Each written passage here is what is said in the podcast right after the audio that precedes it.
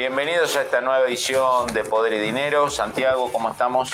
Bien, este, Fabián, bien, este, siguiendo, tratando de seguir este, esta nueva guerra no tan fría que se está dando a nivel planetario, digamos, es decir, este, prácticamente entre el bloque, digamos, tradicional, podemos decir, de, de la unipolaridad de los, de los 90, liderado por Estados Unidos. Eh, que ya queda poco de esa unipolaridad. Queda poco de la unipolaridad, pero digo, y el otro bloque, el bloque desafiante, donde, donde vemos que, digamos, eh, eh, lo que a mi juicio por lo menos son errores de la política exterior de los Estados Unidos, terminó echando Rusia a los brazos de, a los brazos de China y armando un eje que es demasiado peligroso y poderoso este, y es el polo desafiante, ¿no? Y ese conflicto, bueno, que viene transcurriendo en varios campos, no es una guerra, digamos, militar todavía, al menos entre las potencias, o sea, no están los americanos, eh, los chinos tirándose todavía con misiles, aunque creo que en el, teatro de operaciones de Ucrania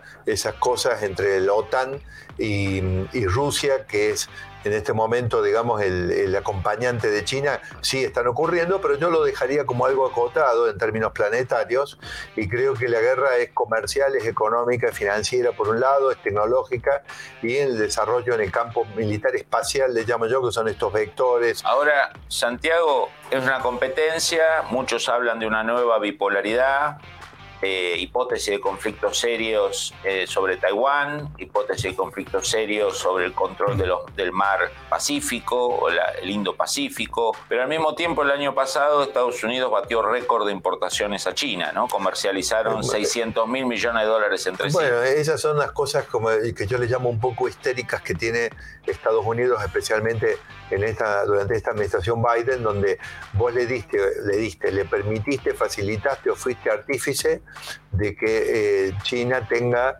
eh, un superávit eh, comercial el año 2022 del tamaño prácticamente de un Producto Bruto.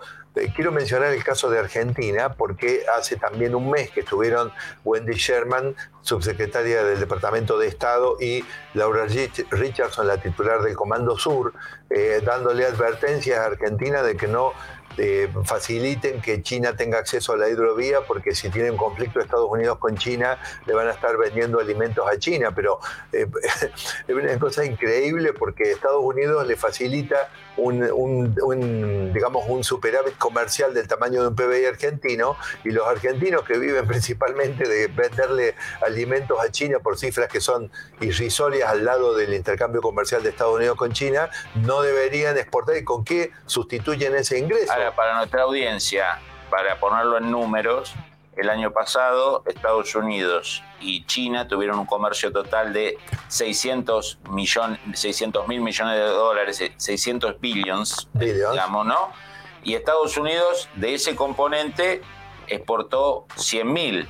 Ciento y algo mil, pero... Y el otro fue toda exportación de China, a los Estados Unidos. O sea, imaginémonos la masa China salió ganando en 370 billones. En 370 mil millones de dólares, que para que tengamos una idea, es más que el presupuesto total anual del presupuesto de defensa de eh, China. Ahí te decía yo esta cuestión histérica, porque Estados Unidos le puede, puede engordar el aparato económico chino eh, de esto estamos hablando, ¿correcto? Porque además recordemos que muchas de las, casi ninguna empresa privada china es totalmente privada. el Estado chino tiene participación de tal manera que está engordando el aparato económico chino y el Partido Comunista Chino en 370 eh, mil millones, 370 billones, y los argentinos que le exportan 25 billones a China de alimentos, que es básicamente los dólares, los pocos dólares que hay en la economía argentina, no deberían exportarle a China porque los Estados Unidos se enojan, pero si Estados Unidos es el que está engordando. Es el problema de tener un rival o un enemigo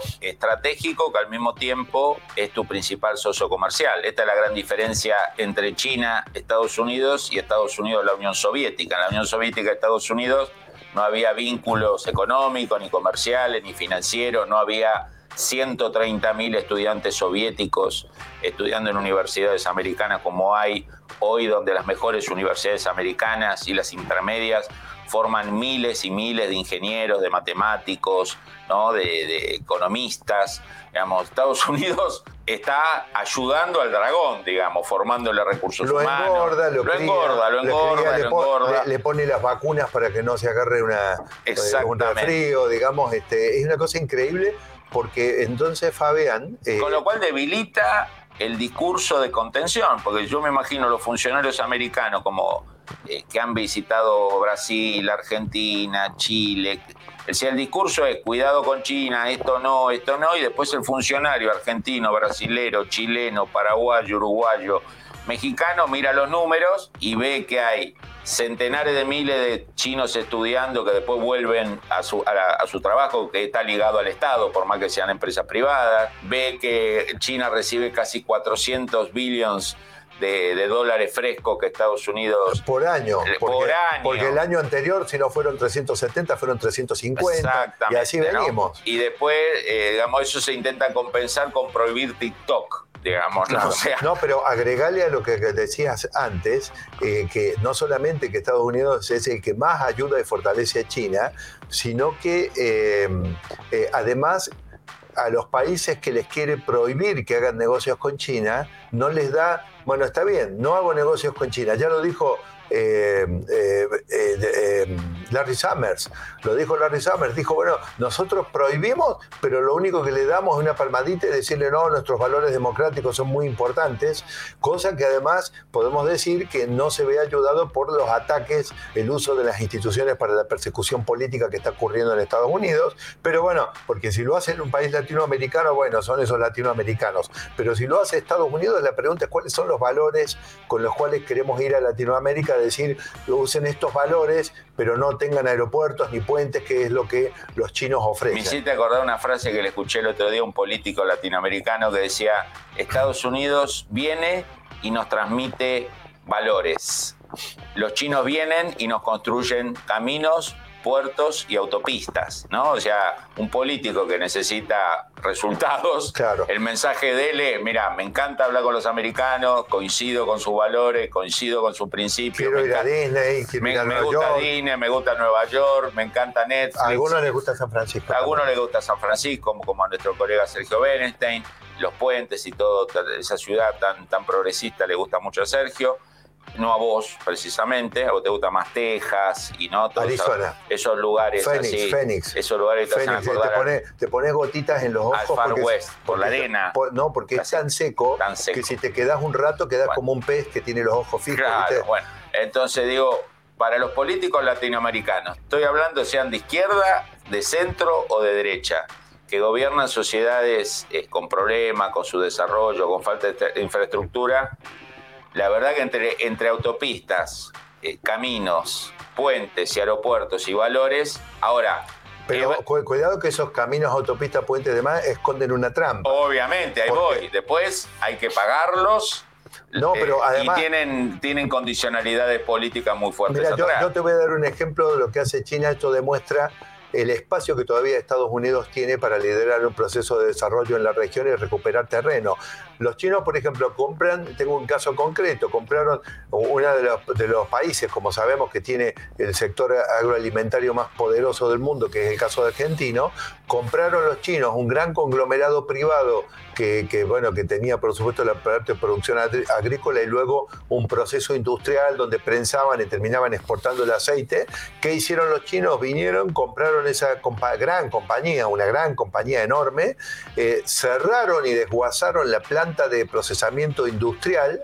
Y, los porotos de exportan solamente los porotos sin ninguna clase Primarizaron de Primarizaron la economía. Entonces los chinos te dejan, en realidad, realmente te chupan los recursos y no te dejan. Tenemos los casos de Sri Lanka, de Surinam, ¿no? Se están repitiendo año a año países que quedan bajo el chantaje chino. Entonces, si Estados Unidos quiere recuperar el liderazgo en la región, tiene que dejar de prohibir y tiene que liderar un proceso de desarrollo, porque lo que China está haciendo en realidad no es en realidad un despliegue estratégico que no, no va a dejar desarrollo, va a dejar, son los modernos, los modernos espejitos de colores o, Los o de colores europeos, como los de. Hernán Cortés hace 500 años. Es decir, antes eran espejitos de colores y hoy son aeropuertos. Pero un aeropuerto no es desarrollo. Puede ser desarrollo si va acompañado de un montón de otras cosas, pero no es lo que China está haciendo. Y además dándole aire a modelos autoritarios. A China no le interesa, digamos, ni la calidad de la democracia, ni los derechos humanos, ni la diversidad de género. ¿No? Digamos, China llega con, con una agenda, Sí. digamos, que me hace acordar mucho al colonialismo portugués, español, sí. británico, Sí, ¿no? sí, pero lo- a mí yo de verdad me conformo con que no se metan en los aspectos culturales en los países donde van.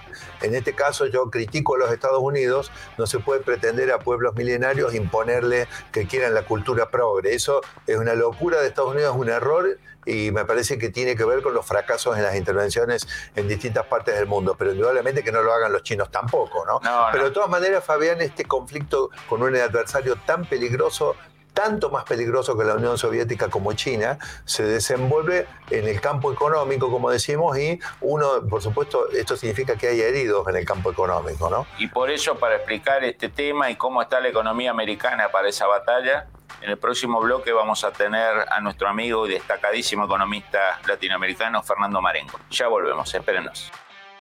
Shipping can make or break a sale, so optimize how you ship your orders with ShipStation.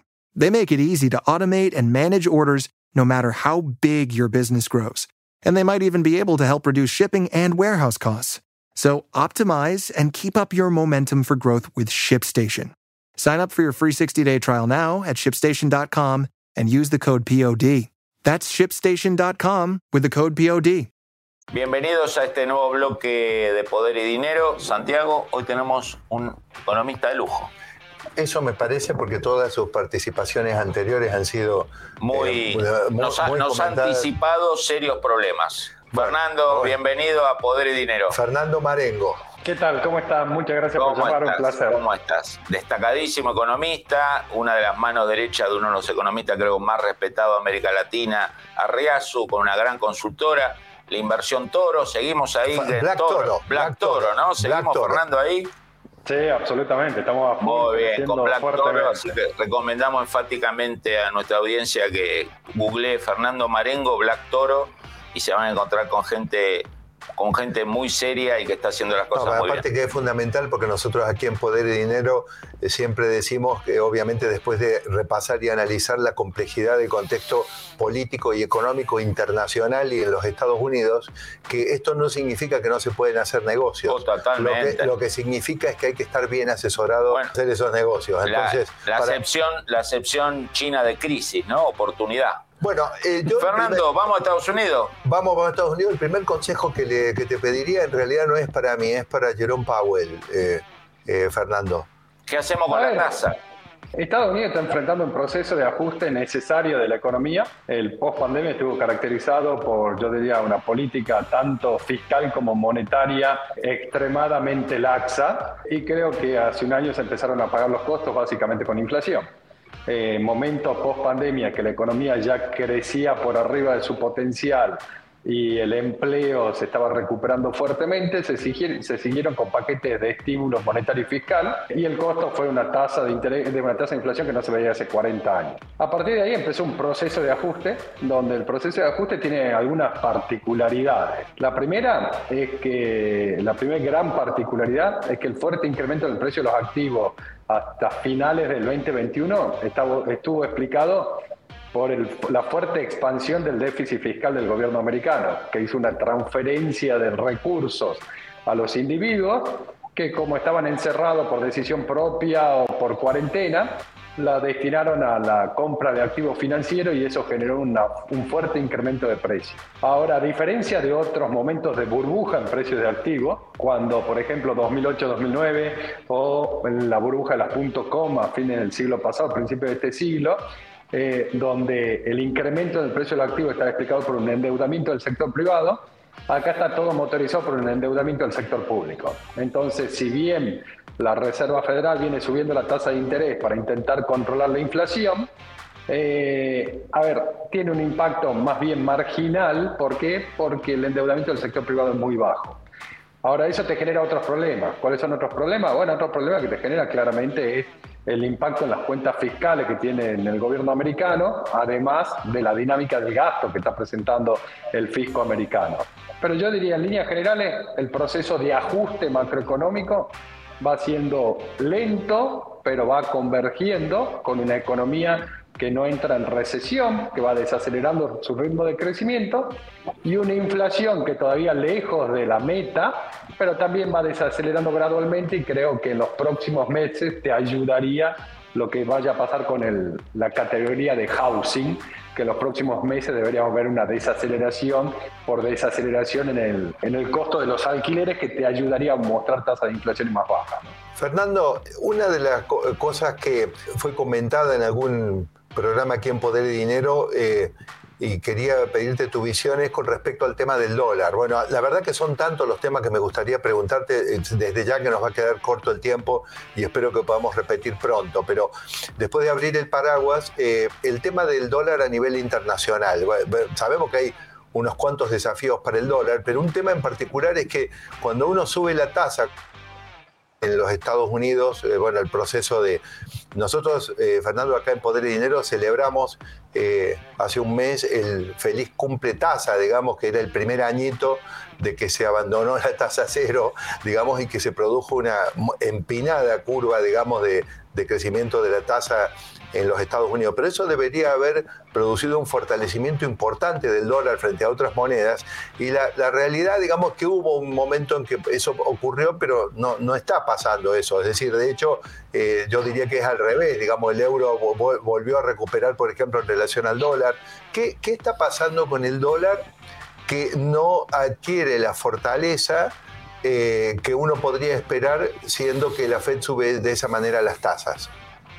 A ver, eh, está muy buena la, pregunta, Santiago. A ver, básicamente eh, no es tanto lo que determina qué le pasa al dólar, el nivel de tasa de interés, sino qué le pasa al diferencial de tasa. ¿Qué quiere decir? Que, no, que, no, hay que fijarse solamente en la tasa de deuda en dólares, sino qué le pasa relativo al resto del mundo.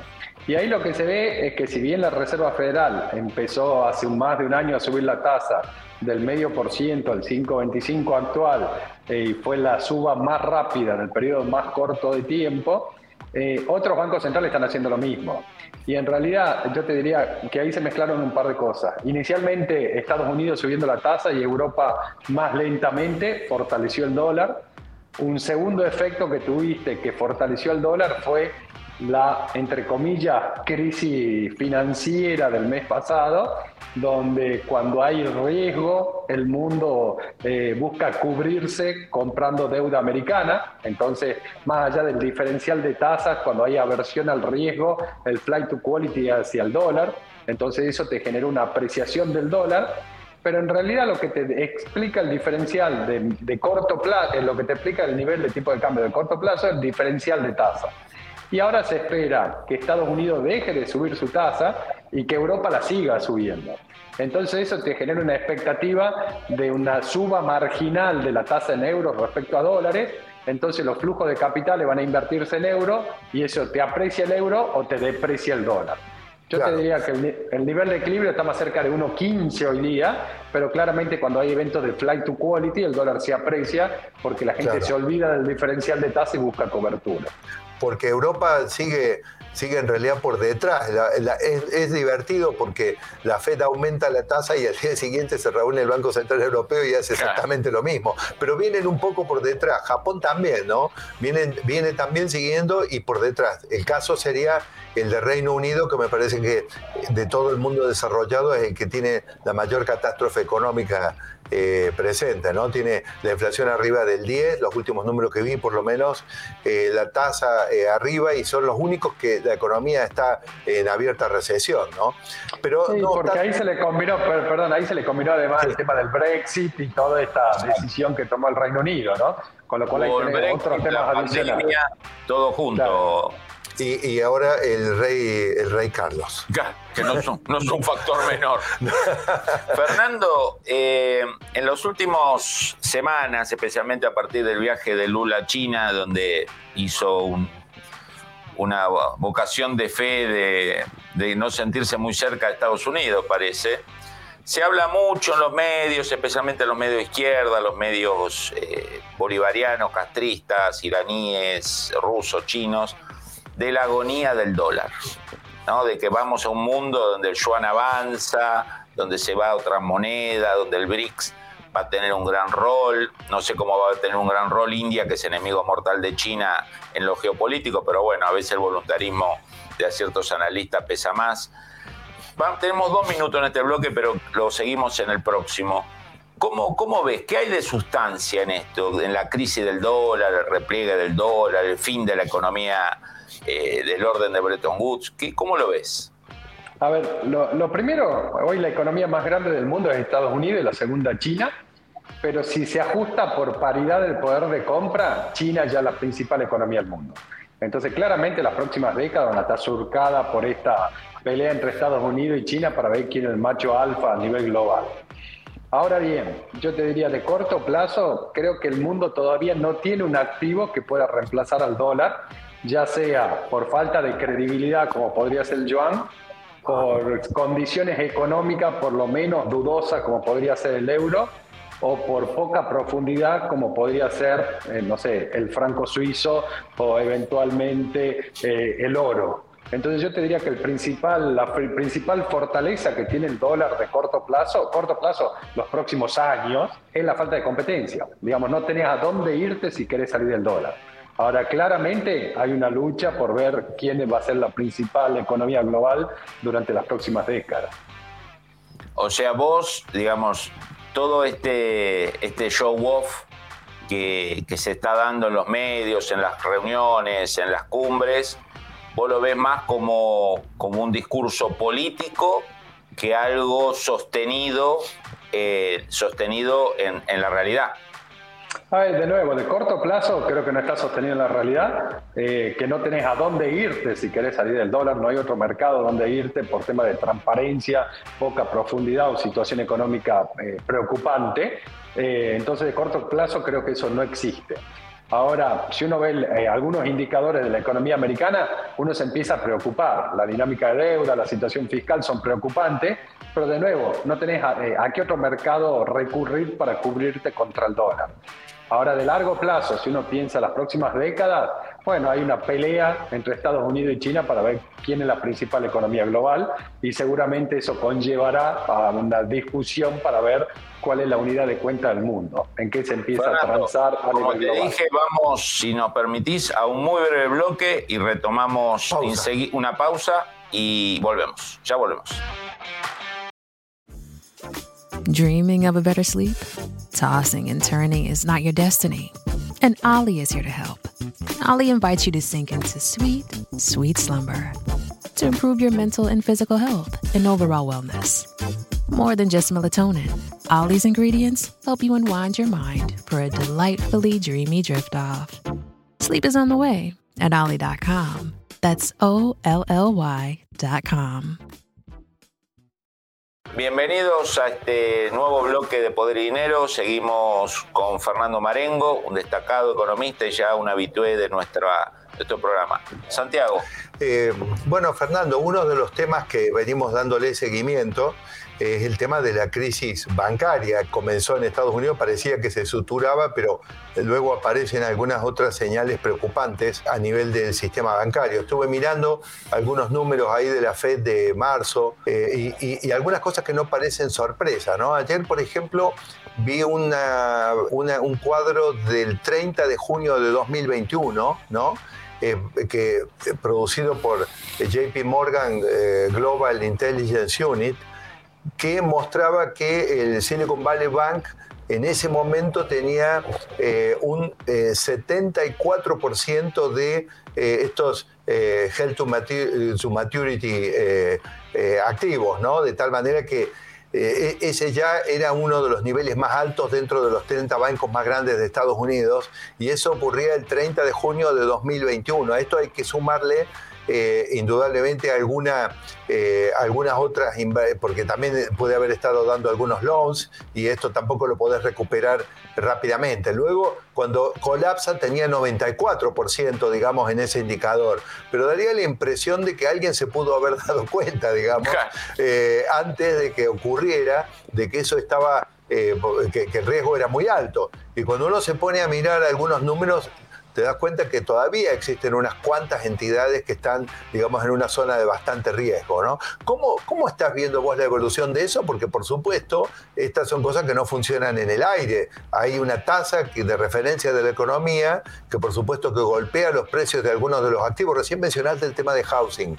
Eh, bueno, nosotros tenemos una porción importante de, lo que serían los activos, digamos, de, del sistema que están, eh, por ejemplo, en préstamos que, están, eh, que son real estate, pero hay real estate de propiedades, de viviendas, y hay otros real estate eh, importantes, son varios trillones, si no me falta la memoria, son cuatro trillones de dólares, que son real estate no, no, no residencial y non-farm tampoco, es decir, serían real que pueden llegar a ser edificios, digamos, comerciales o otro tipo de plantas que con una economía, digamos, con una tasa de interés más alta, podría verse afectada la capacidad de repago, ¿no es cierto? Y podría haber instituciones que, que por supuesto, digamos, se vean fragilizadas por todo esto. La verdad, me interesaba mucho en particular tener tu visión sobre cómo ves que evoluciona esa crisis. Lo primero, la suba de tasa de interés no es gratuita digamos, una economía con una tasa 0% a pasar a un año una tasa arriba del 5%, algún impacto tiene que tener en la economía, definitivamente. Se insistió mucho con el tema este del lag de la política monetaria. ¿Qué quiere decir? Y que la primera suba de tasa hace un año no tenía tanto impacto, la segunda un poquito más, la tercera un poquito más, Ahora, cuando subiste más de 5 puntos la tasa y eso se mantiene en el tiempo, claramente empieza a pegar en el estado de resultados y en el balance de distintos sectores de la economía. Hay proyectos que a tasa 0% eran interesantes y a tasa de 5% dejaron de ser rentables. Entonces, claramente la suba de tasa tiene un impacto. ¿Por qué le pega al sistema financiero? Al sistema financiero básicamente le pega por dos cosas. Una, porque es un intermediario. ¿Qué quiere decir? El sistema financiero toma los excedentes de ahorro de algunos sectores de la economía y se lo presta al demandante de crédito. Entonces, en su función de intermediario, cada vez que algún sector de la economía tiene un problema, al intermediario, por carácter transitivo, le pega.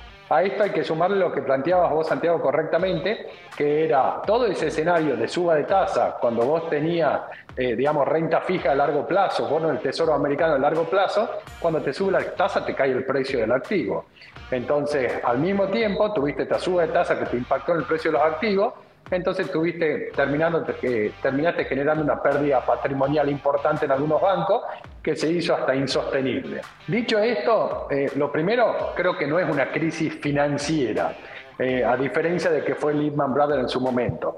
Creo que es algo que está centrado en un grupo de entidades muy particulares que financiaban empresas tecnológicas y venture capital y que la suba de tasas le complicó ese negocio. Lo segundo que creo que a diferencia de 2008, la Reserva Federal reaccionó correctamente. ¿Cómo hay que reaccionar? Hay que garantizar los depósitos y que el accionista pierda, y es lo que se hizo, se salió a garantizar todos los depósitos más allá de las garantías, pero los accionistas perdieron todo. Entonces, lo, mismo, lo mismo que en Suiza también, ¿no? Los accionistas salieron perdiendo. Absolutamente, es la forma de, controlar este tipo de crisis.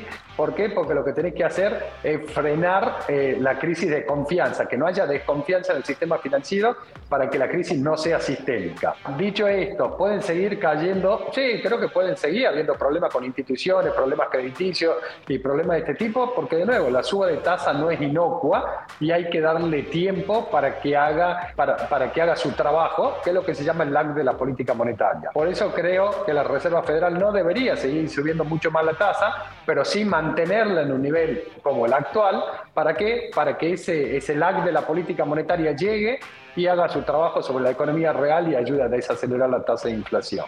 Fernando, estamos entrando ya a fin de este año en el proceso electoral americano. Se vienen las primarias, ya Biden dijo que va a competir, así que todo indica que el Partido Demócrata ya tiene su, su candidato. Quedará en consideración de los politólogos y los médicos si la edad es la correcta, no la correcta. Eso trasciende el análisis nuestro en este momento. ¿Cómo ves la economía americana al momento de que se vote, ¿no? Aclaro, Fernando, de que Fabián y Sergio y nuestros productores son bastante malos porque ellos eh, marcan la edad del presidente Biden. Yo creo que el problema del presidente Biden no es la edad, porque el problema es las ideas que tiene, no la edad.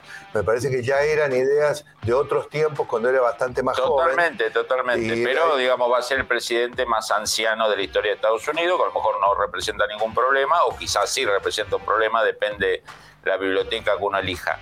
¿Cómo ves el bolsillo de los americanos para noviembre del 2024? Porque sabemos que hay un sector del voto, mucho sector del voto, que no es un voto ideológico, sino es un voto que apoya a los oficialismos o rechaza a los oficialismos a partir de su bienestar familiar y personal. A ver, personalmente creo que el escenario más probable para la economía americana es el del soft landing que eso sería una desaceleración de actividad y una desaceleración de la tasa de inflación sin un quiebre brusco. ¿Hay riesgo de un hard landing? Sí, definitivamente hay riesgo de un hard landing. Que hay, a ver, ¿qué es un hard landing? Básicamente que por algún problema de confianza haya un sobreajuste de la economía, que por algún motivo caiga fuerte el consumo, la demanda y eso te lleve a una crisis de actividad económica muy fuerte. Ahora, a mí lo que más me preocupa de esta dinámica es lo que está pasando con la situación fiscal. Digamos, Estados Unidos hace seis meses atrás tenía un déficit más o menos de cuatro puntos y medio del PBI y cuando tomas el dato a marzo está con un déficit de casi siete puntos del producto. Y, no solo, y si uno toma el marginal de los últimos seis meses, o sea, qué pasó en el último semestre, está yendo a un ritmo del 8,5% el déficit fiscal. Claramente es una situación preocupante con una discusión del debt ceiling que se está dando en estos días, que yo creo que puede generar volatilidad en la economía y que sería eh, necesaria una resolución rápida pero no solo rápida, sino que la resolución también implique una reducción del déficit fiscal vía reducción de gasto. Creo que, de nuevo, hace un rato hablamos de la fortaleza del dólar. Y yo decía, no tiene, a ver, cuando uno ve los, indicadores de la economía americana, la situación fiscal, la evolución de la deuda, los niveles de tasa de interés, la verdad que son preocupantes, pero el principal activo que tiene la economía americana es que hoy no hay una moneda que le compita. Porque si uno agarra estos números y no sabe de qué economía es, de qué países son esos datos, digamos, uno estaría en una situación preocupante. Diría, acá hay un problema. Claro. Eh, pero Fernando, de todas maneras eso, eh, digamos, parece difícil un ajuste fiscal tan grande y para financiarlo aún así es mucho. ¿Podría comprometer en realidad el apretón monetario o no? porque en algún punto ah, podés... Definitivamente, definitivamente, porque vos tenés por un lado la Reserva Federal tratando de ajustar, y por, un lado la Reserva Federal tratando de ajustar y controlar la inflación, y por el otro lado tener un, gobierno, un fisco expandiendo el gasto. Entonces, claramente eso que nada indica, Fernando, que en un año electoral la administración Biden vaya a hacer eh, los deberes, ¿no? Eh, eh, a ver, creo que ahí la discusión va a ser dentro del Congreso y cuánto el, Partido Republicano impone su fuerza y lo obliga a hacer un ajuste, ¿no? Claro, ahora, eh, Fernando, entonces vos te imaginás corriendo este año al 8%, tan, tan, tan alto como eso, el déficit fiscal? A ver, el déficit fiscal de marzo, los 12 meses anteriores, el acumulado a marzo está en el 7% ya. ¿Eh? O sea, yo tomo los últimos 12 meses y ya está en un déficit del 7%. Ahora, si tomo los últimos 6, que es cuando se aceleró el deterioro, eh, está yendo a un ritmo del 8,5. Entonces, de nuevo, es una situación preocupante, demanda un ajuste y demanda un ajuste, creo que fundamentalmente con un recorte del gasto en algunas partidas. Y eso tiene dos patas. Una parte el incremento del gasto y otro una recaudación que se está sintiendo resentida fundamentalmente por el impuesto a las ganancias, principalmente por las ganancias de capital, ¿no? Por supuesto, por supuesto. Fíjate, podríamos ver un país de Latinoamérica, Argentina, podría aportarle el ministro de Economía sí, de Estados ¿cómo empeorar las cosas? No, no, porque el déficit fiscal argentino creo que no es tan alto. Sí, creo que está en seis. Está en seis, claro. Fernando, agradecerte, como siempre, tu análisis. Eh, como le, dijimos antes, no iba a haber buenas noticias, pero tampoco tan malas. Te agradecemos mucho, te esperamos el próximo programa. Siempre lo mejor es la verdad. Muchas gracias, Fernando. Gracias, Fernando. Muchas gracias a ustedes. Isn't the point of traveling to get away from it all? To feel the best you've ever felt? Then maybe you should check out Aruba. You'll spend your time relaxing on cool, white, sandy beaches and floating in healing blue water. You'll meet locals brimming with gratitude for an island that redefines what a paradise can be. When your trip comes to an end, you won't need another vacation because you just had the vacation. That's the Aruba effect. Plan your trip at aruba.com. Bienvenidos a este nuevo bloque de Poder y Dinero, el último bloque del día de hoy. Un, la verdad que un programa donde hemos hablado de temas de geopolítica, de China, pero hablamos mucho de economía y no, yo al menos, que no soy economista, me encanta la economía, pero no tengo formación profunda económica como vos y Fernando Marengo, escuché 8% de déficit. No, es bueno, esto Fabián eh, me lleva a mí a, hacer el... Nosotros enmarcamos, digamos, el tema económico eh, tratando de conceptualizar que estamos en un conflicto planetario donde el tema económico está teniendo indudablemente, es uno de los teatros de operaciones, ¿verdad? Entonces, por supuesto, el dólar, digamos, la, Estados Unidos se ve limitado en la capacidad de financiar sus déficits, porque si bien el dólar sigue siendo, y aparte quiero dejar bien claro, va a seguir siendo una moneda global, lo que ocurre es que eventualmente puede ser, puede tener que compartir eso con alguna otra moneda que todavía no está, pero que puede estar y otros bloques de países están trabajando en ello y no se puede minimizar porque ya hay caídas de uso de dólares en reservas de bancos centrales, hay menos interés por los dólares, hay países que comercian en, en otras monedas que no son el dólar. Es decir, algún daño está teniendo, pero todavía va a seguir siendo el más importante. No obstante, quiero decir que si uno quiere tener una... Eh, eh, y, parte de, de, de, este daño se traduce en la desglobalización, que yo le llamo fragmentación de la economía mundial, que nos lleva a precios más altos de los bienes. Todo eso nos ayuda a controlar la inflación. Pero Fabián, con ese dato que vos dijiste, ¿eh? que en función de lo que, de lo que desarrolló Marengo, sí. Marengo, yo me pregunto, eh, ¿podés ganar una guerra donde sos vos mismo el que te tirás eh, los, los tiros en tu propio cuerpo? A ver, uno de los pilares de la Guerra Fría, de la victoria de Estados Unidos, fue tener una economía mucho más sana, el orden mucho más dinámica que la soviética. El colapso soviético por déficit fiscal. Fue, fue por, digamos, exceso de gasto, mucho gasto militar, que no podía poca sostener la economía. Exactamente, digo, me parece que cuando uno mira este conflicto, que si no hay un holocausto nuclear, Dios quiera que no, va a durar décadas, quizás dure más que la Guerra Fría entre la Unión Soviética y Estados Unidos, porque China es mucho más poderosa que la Unión Soviética en los 60, en los 70, en los 80. Digamos, tenemos, pongamos, un siglo más de rivalidad y no sabemos cuál de los dos se impondrá o si alguno se impondrá. La clave cuando uno mira los ciclos de disputa hegemónica entre las grandes potencias es la salud de los underpinnings económicos, financieros, comerciales, digamos, las raíces del sistema económico de un país. Cuando eso está frágil y el, rival lo tiene mejor, tarde o temprano la balanza se va a inclinar para un lado. y ahí entonces es cuando distintos temas que hemos ido conversando aquí, algunos otros que los hemos hablado en privado, pero que de todas maneras, cuando hemos hablado del retraso, de la obsolescencia de alguna infraestructura importante en los Estados Unidos, donde, nos hemos dedicado a gastar y a empapelar el planeta durante al menos tres lustros con dólares y no hemos modernizado, no hemos impulsado una modernización de la infraestructura. El sector privado, a ver, Estados Unidos siempre tiene, por supuesto, in extremis a su maravilloso sector privado, pero ¿qué pasa? Eh, y esto lo vengo señalando muchas veces cuando avanza el Estado sobre el sector privado, cosa que esta administración demócrata, todas las administraciones demócratas en general, son muy estadocéntricas. Más gasto. Más gasto, gastocéntricas, estadocéntricas, impuestocéntricas. Pero esta administración del presidente Biden, con esos números que presentó Marengo, 8% de déficit fiscal, nos está, nos, está, nos está mostrando que parece que se está repitiendo la historia, pero al revés. Es decir, es a los Estados Unidos al que le están ganando la guerra en su propio campo. Y te agrego algo, Santiago. Estamos hablando de 8% de déficit y de este año quedan 6 meses, 5 meses para un eventual sinceramiento o ajuste de la economía. Porque el año que viene, año electoral, no creo que el gobierno encare un sinceramiento, un ajuste de la economía. Fabián, vos sabés lo que es un ajuste, por ejemplo, de 8 puntos, a ver, dice él, llevarlo a 3 ¿Vos tenés una idea de lo que hablamos, cinco puntos bueno, el del PBI? todo el presupuesto de defensa de los Estados Unidos es tres puntos del PBI. Claro, no, ese, O sea, acá estamos hablando de más de un trillón de dólares de, de, a de- ver, de eh, ajuste. A ver, eso es una carnicería, es una masacre.